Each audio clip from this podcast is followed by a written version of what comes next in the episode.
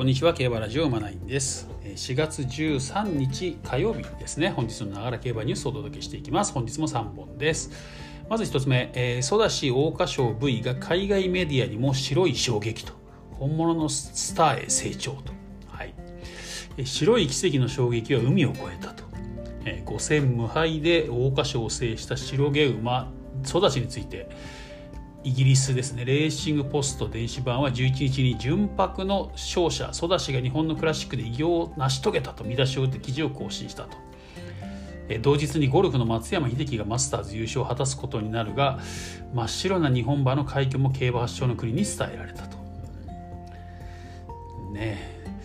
世界的にもすごいことですよねやっぱりねこれね。こんなね真っ白な馬がねクラシックを制覇してしまったってことでねこれま世界から注目集めるんじゃないですかねこれね。これねソーダ氏母親になってここからね強い息子オスがね脂肪が出てきたら面白いですね脂肪がね、白毛の脂肪みたいなね出てきたらね世界中に広がっていく可能性ありますよね。はい。ちょっと面白いなと。ます。では2つ目いきます。はい。えー、エフフォーリア史上19頭目無敗制覇へ。初中山も問題なし皐月賞と、えー、こちらは日刊スポーツさんの記事ですね、はい。えー、今週ねいよいよ皐月賞があります。はい。皐月賞ね。これまあ一番人気どっちなんですかねこれね。ダノンザキッドがエフフォーリアってとこなんでしょうけどね。3勝3敗。3敗じゃない。3戦3勝エフフォーリア、えー、史上19頭目の無敗の皐月賞制覇がかかると、まあ、ダノンサキットもね無敗じゃなくなっちゃいましたからね、うん、1週間前追い切りはですね3頭合わせで馬なりのまま再先着し、えー、5ハロン65秒8ラスト12秒7の高度計をマークと。鹿戸は最後まで余裕があったししっかり動けていた。気球するごとに丈夫になってきて体質の弱い面がなくなってきたと成長を実感していると、うん。まあ、中山は初めてだが札幌でシンバを飼っており小回りは問題ないと。いうことね。書いてあります。ということでね。まあね前走共同通信杯の勝ちっぷりは良かったですからね。まあ、一番人気ありなるかな。と、ね、ダノンザキットがちょっとね前走負けちゃいましたからね。感じがします。ただですね、え今週末ね雨予報なんですよね。うん。雨予報が出ちゃってますのでどうなるかなっていうね。もうね雨を前提にちょっと予想した方がいいんじゃないかなと、うん、思ってますね私はね、はい、という感じです。まあね、今週いっぱいね、えー、今週はこの皐月賞のニュースを中心にお届けしていきたいと思いますね。はい、えー、3本目です。えー、血統ビームオフィシャルサイトからですね、えー、亀谷、ね、高政さんのね、えー、サイトですね、これね。えー、本質はダート短距離のスペシャリスト、アジアエクスプレス編の配信スタート YouTube チャンネル亀谷正高政の競馬血統辞典と。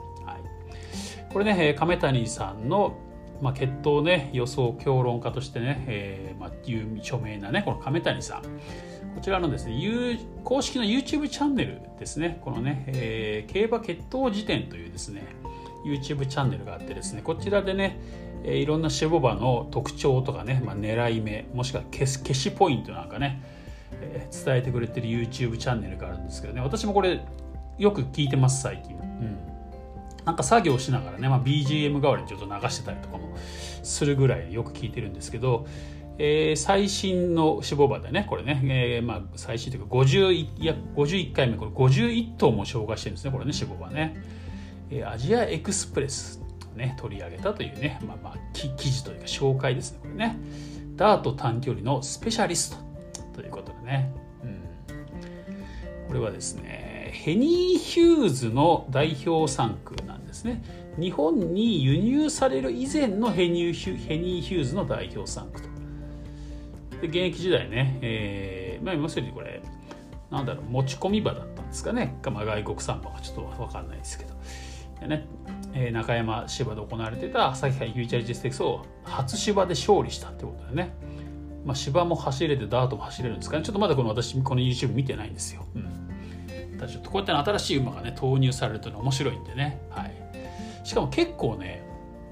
なんだろう新しい馬をね取り上げてくれるんですよね。予想も含めてですね。これねこれを実はいち早くチェックしておくとまあね良かったりするところもあるんですよね。こう例えば去年とかでもね、えー、ドゥラメンテとか